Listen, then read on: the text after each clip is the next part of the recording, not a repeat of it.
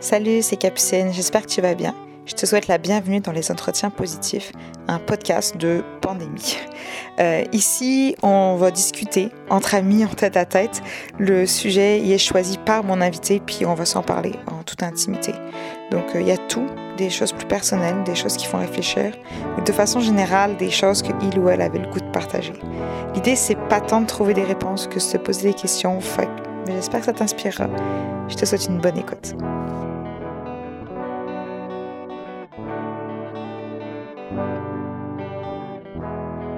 Dans ce deuxième épisode de l'été, c'est Yahya qui m'accueille chez eux, comme souvent pour la nuit depuis que Joe est parti au Maroc. On se lève ensemble, on prend notre café, noir évidemment, et on reste veg un moment à jaser. Tout le monde qui me connaît connaît Yahya tellement qu'on est souvent ensemble. Pour notre entourage, nos interactions peuvent sembler cryptiques, et nos chicanes sont souvent aussi inattendues que nos réconciliations. Au vu du sujet qu'il a choisi, je pense que ça me prenait ce degré de confiance et de proximité pour accepter de discuter sans avoir trop peur qu'on se pagne. Ouais, parce que parler politique, ça peut vite dégénérer parler de politique avec Ouais. moi. c'est dangereux, hein, tu sais. c'est fou, hein, parce qu'on dirait pas quand on me connaît que tu tripes sur la politique. Ouais, je sais. C'est pas un sujet dont tu parles vraiment avec beaucoup de monde. Et j'ai l'impression qu'en fait, il n'y a pas grand monde qui s'intéresse tant que ça à la politique. Le problème, en fait, dans les discussions euh, avec ses amis, c'est que très souvent, en fait, c'est très improvisé. Puis ensuite, on commence à sauter du- d'un sujet à l'autre jusqu'à temps qu'on se retrouve euh, ailleurs. Puis il n'en sort pas forcément quelque chose de très euh, euh, fructifiant. J'ai grandi au Maroc. Disons que le sens de la politique est vraiment assez faible du fait de l'organisation du, du pays. C'est-à-dire qu'en fait, c'est une monarchie constitutionnelle. Donc, une partie du pouvoir réside dans l'Assemblée, mais une autre partie réside dans la monarchie. Et puis à ce moment-là, en fait, le truc, c'est que euh, on n'a pas beaucoup de, de moyens de changer, en fait, d'avoir un, un certain effet sur euh, certaines décisions qui ont lieu dans le pays. Il y a beaucoup d'éléments qui ne sont pas du tout décidés par la population, disons. Ok, Ce ne sont pas des sujets politiques. d'accord. Tu pourrais donner des exemples? L'armée, euh, les relations étrangères, aussi l'organisation de l'intérieur. Des sujets régaliens, ça vient de roi, ça veut Mhm. dire que c'est la responsabilité primaire de l'État. Des sujets, mettons, qui sont centraux et sur lesquels la population n'a pas d'impact. La justice un peu plus, les finances aussi, un peu, Mhm. mais pas tant. Du coup, on a quand même beaucoup moins de- d'intérêt. Il y a quand même une vie politique, mais de manière générale, dans la population, euh, la politique n'est pas très euh, suivie. Des taux d'abstention qui sont vraiment très très élevés.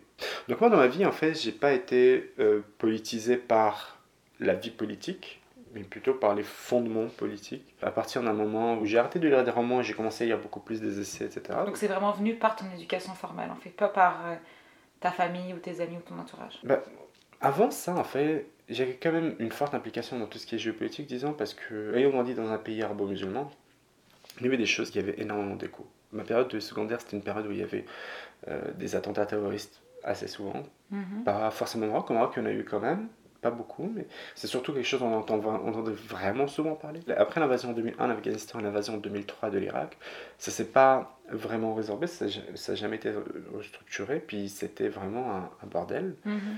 Et c'était des choses en fait auxquelles on était vraiment très très sensibilisés, étant donné qu'on avait une proximité culturelle vraiment énorme. Exactement, c'est ça. Comme ça se passait dans le monde arabe, vous étiez, en tant que membre du monde arabe, euh, touché par ce qui, se- par ce qui se passait. Exactement. Le conflit israélo-palestinien aussi. Mhm.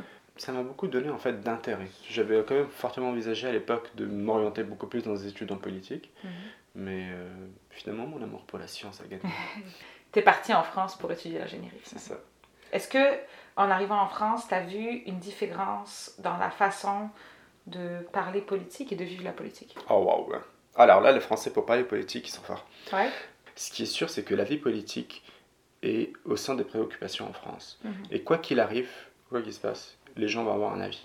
Tout le monde se euh, permet de donner son avis sur le sujet, même si ils sont pas nécessairement connaissants. C'est pas, par- pas parce que tu ne connais pas. La, la connaissance, c'est vraiment quelque chose que l'on peut acquérir. Ce n'est pas quelque chose que, qui est inné ou quoi que ce soit. Absolument. Il suffit juste de lire. Toute ta Mais- vie euh, donnée avec humilité euh, vaut la peine d'être dit.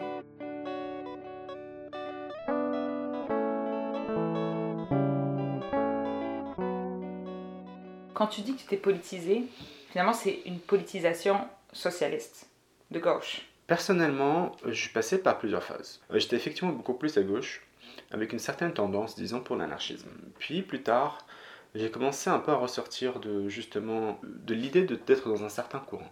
Non pas créer mon propre courant, mais plutôt essayer de, de faire quelque chose avec tous mes idéaux, comme le pragmatisme. C'est-à-dire qu'en lieu de partir d'une idéologie, on part par l'observation de ce que l'on a, puis euh, on essaie de dérouler des, des décisions à partir de ça. Ah, c'est intéressant parce que c'est vraiment le contraire de mon approche dans la politique. Moi, j'ai une approche très idéologique, des grands idéaux qui sont pas nécessairement réalisables ou applicables, mais que après ça, quand ça va être travaillé par les gens dont c'est la job, de reprendre ces idéaux-là puis d'en faire quelque chose de pragmatique, d'applicable, Mhm. ça va translater vers une politique euh, de tous les jours, tu sais. Cette approche du pragmatisme, en fait, c'est un peu l'approche des centristes. On va toujours être à la recherche d'un compromis. Ce sont des représentants d'une plus grosse partie de la société et dans l'exercice de la démocratie, on va essayer de parler, de dealer avec les souhaits de la majorité. Gauche-droite, tu sais d'où ça vient?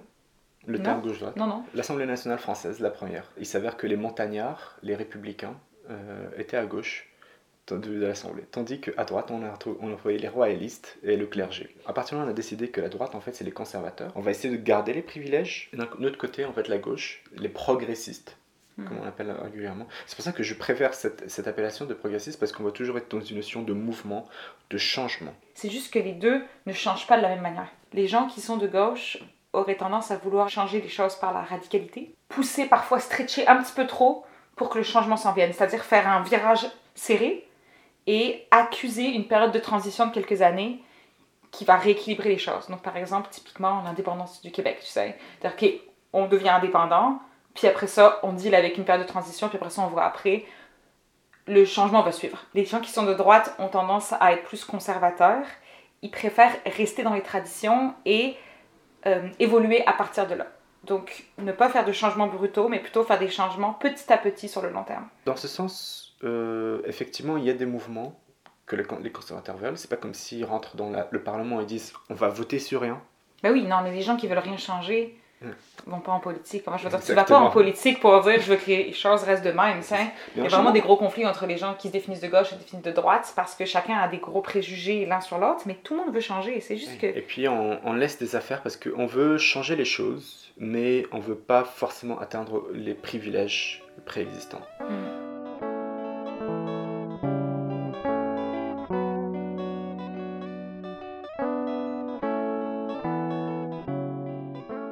certains, la politique, ça va être euh, avoir des idéaux, avoir des valeurs, revendiquer des choses. Pour d'autres, la politique, ça va vraiment être les institutions. On n'est pas tous d'accord sur la définition de la politique. Mais j'ai comme l'impression que la plupart du temps, les gens s'intéressent pas aux institutions. C'est-à-dire qu'ils ont des idéaux, ils osent pas nécessairement en parler parce que parfois ils se sentent pas à l'aise de, de dire comment ils, comment, qu'est-ce qu'ils pensent de peur d'être jugés. Mais surtout, ils ont comme perdu confiance dans les institutions d'une certaine façon. Tu sais qu'on entend quand même ces discours de gens qui disent que ça sert à rien d'aller voter, que de toute façon on n'aura pas d'impact, que tout le monde est corrompu, etc. On peut dire qu'il y a plusieurs définitions à la politique. La première, c'est des règles, une manière de fonctionner, un aspect beaucoup plus constitutionnel. Dans le langage très courant, Magasin va dire voici notre politique de retour. Une autre définition, ce serait beaucoup plus relatif en fait à l'organisation de, et la gestion d'un État, le fonctionnement des institutions. Comment est-ce qu'on va placer une Cour suprême par rapport au président? Comment est-ce que les différents membres euh, de la société peuvent fonctionner? C'est aussi relatif plutôt à quelque chose de constitutionnel, mais on est beaucoup plus dans, dans, dans une approche très euh, organisationnelle de gestion de l'État. Et enfin, la politique qui est la pratique du pouvoir. Comment est-ce qu'on va faire pour dealer avec des gens? Comment est-ce que tu vas faire pour faire amener ton projet de loi Comment tu vas faire pour l'accepter Comment euh, est-ce que tu vas essayer de euh, dealer avec l'opinion publique, etc., etc. Donc, dans un côté, en fait, on va être beaucoup plus institutionnel, on va plus dans la science politique et dans la théorie. Parfois, ce sont des fondements très, très idéologiques, encore très, très théoriques, Mhm. euh, mais ça reste quand même, on est beaucoup plus dans les- dans l'organisation. Ensuite, on va aussi parler de politique, en fait, qui est beaucoup plus terre à terre, donc pratiquer. Donc ce qu'on a appelé l'exercice du pouvoir. Ouais, l'exercice Donc du en pouvoir. fait, on est d'accord que même selon la Larousse, politique, ça veut dire les deux choses. Oui. C'est normal qu'on soit confus. Effectivement. Parfois, les gens vont vouloir parler euh, d'idéologie. Il y en a qui vont vouloir parler de comment est-ce qu'on pourrait organiser le système de taxes? Et il y en a d'autres qui vont parler de ah, mais euh, machin est un corrompu et pourtant il a dealé avec euh, telle autre partie. Ça donne tellement des conversations où deux personnes parlent de choses vraiment différentes, tu sais. Exactement. Quand tu veux parler d'idéologie avec quelqu'un et qui te dit non, mais c'est pas applicable parce que le capitalisme empêche ça. Puis tu es comme, c'est pas ça mon point. c'est ça. Oui, ouais, ouais, C'est tout à fait. C'est très difficile. Ça rend ça très difficile de Mm. parler de politique, d'avoir le même mot pour deux choses différentes. Moi, je vois vraiment beaucoup de choses assez intéressantes qui reviennent justement dans les discours des gens concernant euh, la politique. Je ne m'y intéresse pas, je fais pas attention, je j'ai pas le temps, j'ai pas envie d'en parler. Euh, j'ai quand même posé quelques questions à droite à gauche. Quelque chose qui revient, c'est de ce que j'ai vu, ça me donne pas envie de m'y intéresser. On a regardé un peu la surface, et puis en fait, on s'est dit non, ça m'intéresse pas. Est-ce qu'il y a trop de complexité? On a ce, ce, ce- ce cafouillis de choses qui s'imbriquent les uns dans les autres, que ce soit l'économie, la sociologie, Mhm.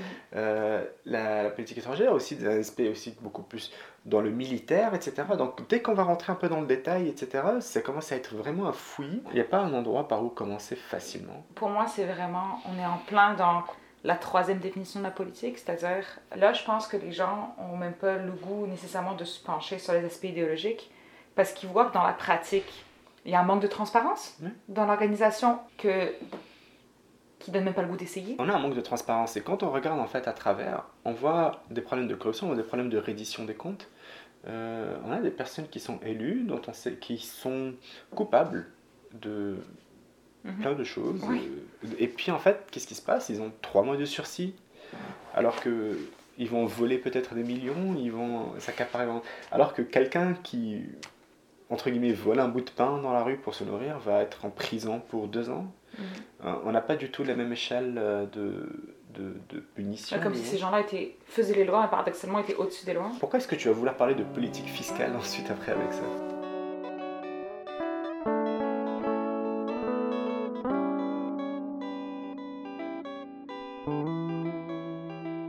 Phrase qu'on entend depuis mai 68, c'est tout est politique. Ce n'est pas parce que tu ne sais pas certains sujets que tu peux pas t'intéresser. Je pense qu'il faut vraiment qu'on distingue l'idéologie de l'exercice du pouvoir. Mm. Et je pense effectivement que tout est idéologique. C'est-à-dire que tout le monde a le droit d'avoir ses idéologies, aurait le droit d'en parler, aurait le droit de les défendre, aurait le droit de créer des objets qu'on pourrait appeler des objets politiques, qui pourraient être des objets idéologiques, quel que soit leur niveau de, de renseignement, et qu'au contraire, on a tous à gagner à se parler de nos idéologies. Pour autant, je suis pas sûre que tout le monde soit pertinent à parler d'exercice de pouvoir et à exercer le pouvoir. On n'est pas tous renseignés au même titre, et puis il y a juste des gens, c'est leur job de, de savoir faire ça, comme tout le monde n'est pas chirurgien, tout le monde n'est pas administrateur politique. Fait que je comprends complètement qu'on n'ait pas le goût nécessairement d'aller se plonger dans euh, comment faire en sorte que, euh, avec la situation budgétaire actuelle, on puisse s'occuper de nos aînés correctement dans le CHSLD. Par contre, on peut être idéologique en disant, ben moi, je pense que nos aînés, ça vaut la peine de mettre plus d'argent sur s'occuper d'eux. J'ai pas étudié en sciences politiques, là, je, je- c'est pas ma job de savoir quoi en faire. Moi, je suis juste là pour aller porter un message qui me tient à cœur. Que c'est aussi comme ça que l'on va continuer aussi à, à aussi progresser, c'est justement discuter Mhm. plus en détail des choses et puis voir, aller au fond des choses. Ouais. Et non pas juste rester à la surface. Et je pense vraiment que pour ça, on- ben, toi puis moi qui aimons la politique puis qui avons le goût de parler de politique, Mhm. On doit mettre à l'aise les gens dans le fait de parler de leurs idéologies. Il y a certaines choses qui reviennent très souvent. C'est la désillusion. On pense pas qu'en fait on va réussir à faire quoi que ce soit. Le manque de personnalité intéressante, c'est quand la dernière fois que l'on a vu une personnalité qui nous donne vraiment envie de s'intéresser en politique. Euh, je veux dire, si je te pose la question, tu vas me répondre, mais de manière générale, aussi un manque de valeur chez les politiciens. Ça, c'est vraiment quelque chose qui revient, genre, ça me donne Hmm. pas envie de m'y intéresser parce que il y a ça. Peut-être qu'on on- trouve que les personnes qui nous représentent ne sont pas assez idéologiques, en fait. Très probablement. Mm. Parce qu'en fait, c'est aussi quelque chose qui revient, c'est le test de pureté. Et c'est quelque chose qui est vraiment... Thèse de pureté? Je reviens là-dessus. C'est quoi ça?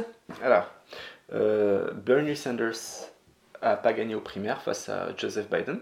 Puis, euh, beaucoup des fans de Bernie Sanders refusaient de voter pour Joe Biden. Parce que pour eux, de toute façon, entre Trump et Biden, c'est du pareil au même. Ça n'a pas changé grand-chose.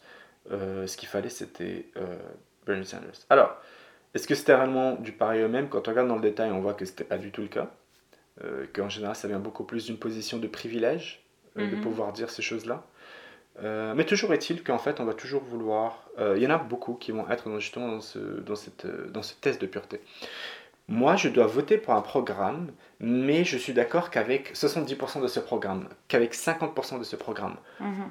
Le reste, je ne suis pas d'accord. Comment je fais? Il n'y a pas de Mhm. menu à la carte en politique. Mhm. On a des partis, on a un choix réduit de, de partis. Il y en a qui votent en se pinçant le nez, en disant Ok, bah, je vais choisir le moins pire.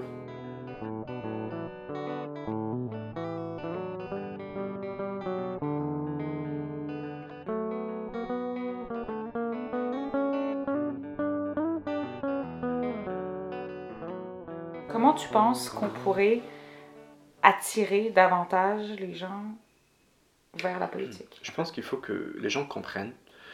Donc, c'est de l'éducation, euh, c'est aussi de, de la discussion, mais genre, il faut qu'ils comprennent que ce n'est pas parce qu'ils ne s'intéressent pas à la politique que la politique ne va pas s'intéresser à eux.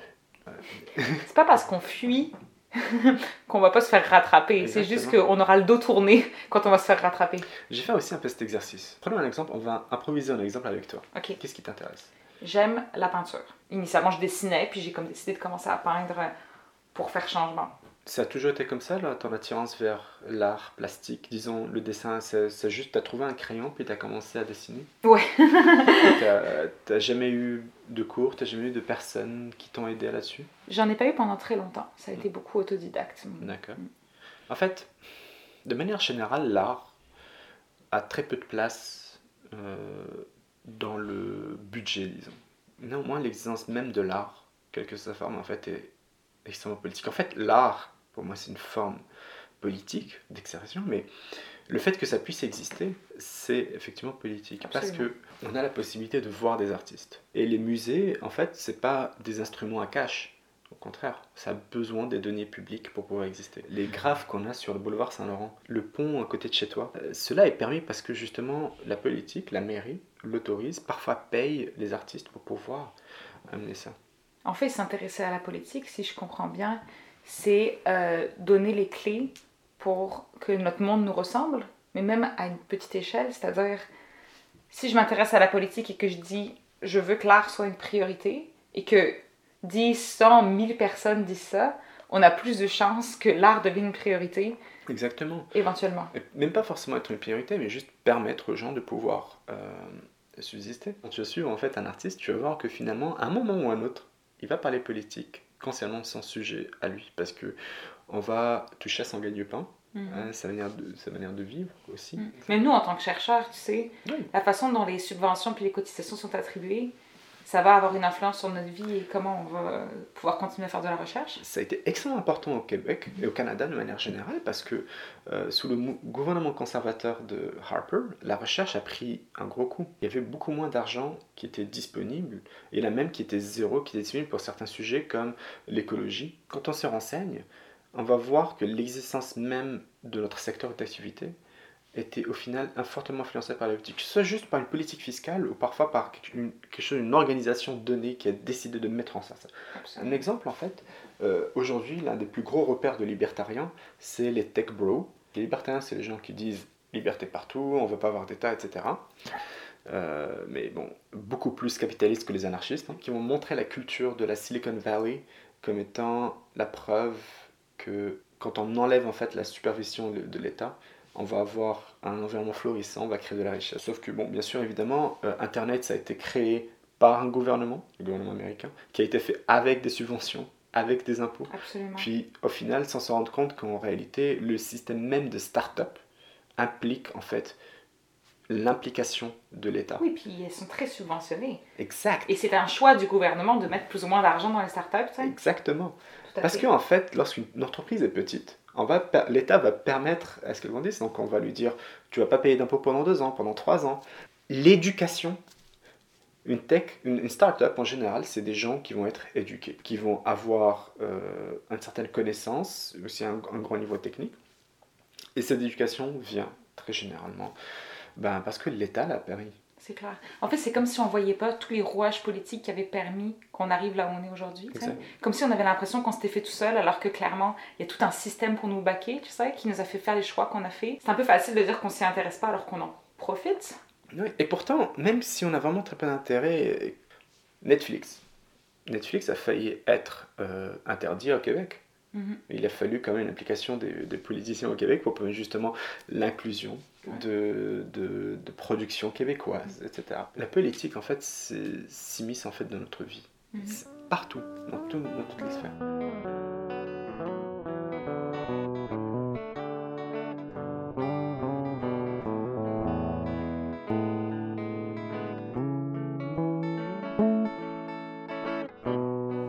Les gens voient beaucoup la politique globale quand on leur parle de politique et du fait qu'ils n'auront pas d'impact.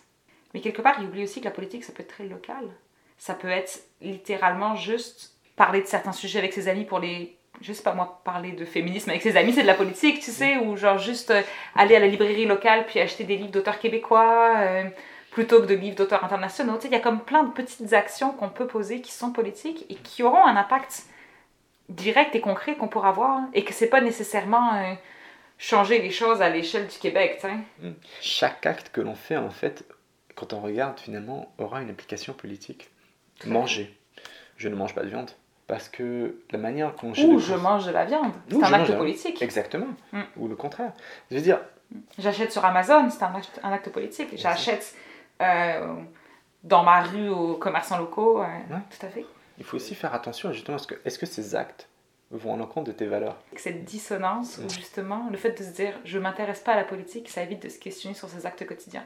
C'est beaucoup plus facile d'avoir l'impression qu'on agit sans réfléchir. Mais c'est une torture. Et puis bon, je fais encore des choses qui rentrent un peu en désaccord avec mon idéologie qui est un peu plus de gauche. Mais bien sûr, on ne demande pas d'être parfait, on ne nous demande pas, nous, d'être des objets politiques. Mm. Mais par contre, la conscientisation, ça passe juste par le fait d'avoir conscience de l'impact de ces actions. Ouais. Et il y a des moments où on prendra des actions qui vont pas nécessairement dans le sens de notre idéologie, mais l'important c'est de la connaître, l'idéologie, et de savoir qu'est-ce qu'on fait, pourquoi on le fait, et pourquoi parfois on le fait pas, c'est Mm. correct. C'est exactement ça. C'est un peu aussi un peu comme mon, mon cheminement en, dans mon idéologie politique. Ouais. Tout à l'heure, je disais que j'étais passé une sorte de pragmatisme, mais au final, à force de, de continuer en fait dans la vie, je, je je n'ai pu que me, me rendre compte que j'étais en fait fondamentalement de gauche. C'est aussi une question de d'être conscient de, de ses actions. Mhm. Et puis, euh, D'être conscient de comment on se fait influencer, et d'être conscient de comment nous on influence en fait finalement. De ne pas se poser comme spectateur, mais plutôt comme acteur de la vie politique qui est partout autour de nous. Quel conseil tu donnerais à quelqu'un qui se- s'intéresse à la politique mais qui n'ose pas en parler c'est quelque chose qui vraiment vient chercher les gens et euh, on va avoir tendance à se couper la parole et à se crier dessus. Puis parfois on a l'impression de pas forcément très s'y connaître et on va voir quelqu'un qui va non seulement élever la voix, mais qui va ensuite parler de choses dont on connaît pas forcément toutes les implications. On va se sentir un peu intimidé. Bien, à ce moment-là, il fait stop, c'est à moi de parler, laisse-moi finir. C'est vraiment, c'est de manière générale, c'est quelque chose qui est interne dans toutes les discussions. Mais en politique, c'est vraiment très très important de pouvoir faire en sorte de pouvoir euh, organiser la discussion. Et à ce moment-là, en fait, il faut dire, ok, là tu me parles de keynésianisme. Qu'est-ce que c'est? Explique-moi ce que c'est maintenant. Quand on s'intéresse à la politique et qu'on a l'impression qu'on n'y connaît pas grand-chose, ça ne nous empêche pas d'avoir des idéologies, d'avoir des envies. Peut-être prendre la discussion comme une manière de s'instruire. Être à l'écoute, en fait. Je t'écoute, je veux comprendre, et ça va adoucir automatiquement ton auditoire. Parce que quelqu'un qui se positionne dans un rôle de professeur va prendre plus d'humilité parce que Mhm. expliquer des choses, euh, ça va être beaucoup plus compliqué que de les marteler. En réalité, la plupart des gens qui parlent de politique en fait ont une connaissance assez superficielle. Donc quand on leur demande d'aller beaucoup plus dans le détail, ils vont dire ah non mais euh, je suis pas là. euh, Continue, euh, fais tes recherches de ton côté. À ce moment-là, ce qu'on fait c'est bah, c'est pas grave, on passe à une autre personne et puis on continue. De manière générale, il faut toujours avoir un esprit curieux, mais concernant quelque chose que finalement va t'appliquer de manière, d'une manière ou d'une autre, il faut, faut quand même faire. euh, Un esprit curieux puis un esprit critique. Ouais. Je dirais, n'oubliez surtout pas que vous n'avez pas besoin de connaître grand-chose pour avoir des envies sur votre futur, puis sur le futur du Québec. Vous avez le droit, mais tous les droits, de souhaiter que les gens soient plus égaux, que les marchés soient plus libres, ou au contraire, euh, qu'on encourage le commerce local. C'est- tout à fait correct, puis ça vous, en rien, ça vous empêche d'en discuter avec les autres. Oui, c'est un droit humain fondamental que d'avoir des aspirations. Absolument. Et la connaissance des idéologies, des théories politiques n'est absolument pas un prérequis Non. pour vouloir que quelque chose ait lieu. Quel conseil tu donnerais maintenant à quelqu'un qui ne s'intéresse pas à la politique Mais qui ne veut pas s'y intéresser ou qui a quand même... Parce que c'est quelque chose qui revient aussi, dont je n'avais pas parlé, mais les gens, même s'ils s'y intéressent pas trop, ils ont quand même cette vague envie, très souvent. Mais est-ce que c'est quelqu'un qui ne veut pas du tout s'y intéresser? Quelqu'un qui ne veut pas s'intéresser à la politique. Je dirais en fait de regarder tout ce qui l'intéresse et des implications politiques de tout ça. Peut-être éveiller la curiosité, effectivement, sur des sujets précis. Euh, J'ai une assez grosse culture geek, notamment vis-à-vis des jeux vidéo, etc. Il y a quelque chose que l'on voit souvent dans les discours des fans, entre guillemets, c'est « Ah, ne mettez pas de politique dans mon jeu vidéo, dans ma série, dans mon comics. Mon Dieu, mais c'est tellement politisé, ça fait partie des objets les plus politisés. » Exactement Je veux dire, les comics, sont, depuis le début, sont politisés. Et puis, euh, la- la- la- les jeux vidéo, un, c'est un outil extrêmement politisé. J'arrive pas à croire comment des gens puissent dire, lorsqu'ils voient The Last of Us 2, Oh non, euh, je vois pas pourquoi il y a de la politique dedans, euh, de, de la théorie de genre ou je ne sais quoi. Puis genre, guys, c'est c'est ça depuis le début. Mhm. Donc quand on joue à l'aveugle, quand on veut euh, éviter de voir tout ça, On se fait influencer malgré nous, en fait. bah, on va devenir en fait, on va devenir un pantin. Je- je- en fait, en réalité, je peux rester vraiment à parler pendant longtemps de ce sujet-là.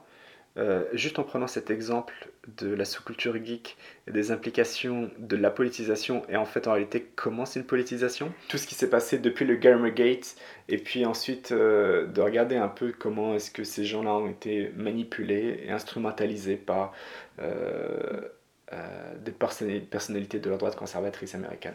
Un être humain né sans rien, avec juste l'aspiration de vivre, puis plus tard, en fait, il va développer ses aspirations. Je pense qu'en réalité, on ne devrait pas se les faire euh, prendre. Ouais. Je pense qu'on devrait pouvoir...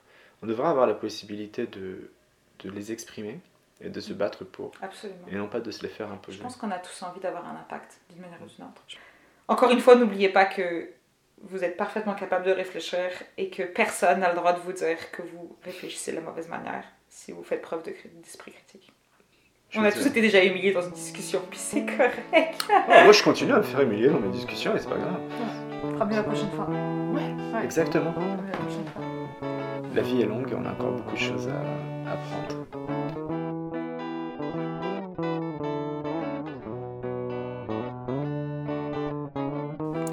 Merci Yaria pour ta participation. C'était vraiment plus tranquille que ce que j'avais imaginé. En même temps, bon, on est quand même pas mal d'accord euh, sur nos idéaux, fait c'est sûr que ça aide euh, à éviter les conflits. J'espère que ça vous a plu, que ça vous a donné envie de plus vous exprimer. En tout cas, moi j'ai envie de parler politique avec vous. J'ai juste pas envie qu'on se dispute. Euh, mais c'est sûr que j'ai toujours envie de parler de politique. Je trouve que c'est un sujet qui vient beaucoup euh, dire sur qui on est et sur ce à quoi on aspire. Euh, J'espère euh, sortir un autre épisode d'ici à la fin de l'été. Mais euh, je vais partir en vacances, retourner voir ma famille en Europe au mois d'août, ce qui est vraiment une bonne nouvelle. Donc je vous souhaite de belles vacances pour ceux qui voyagent aussi et je vous dis à très bientôt pour un prochain épisode.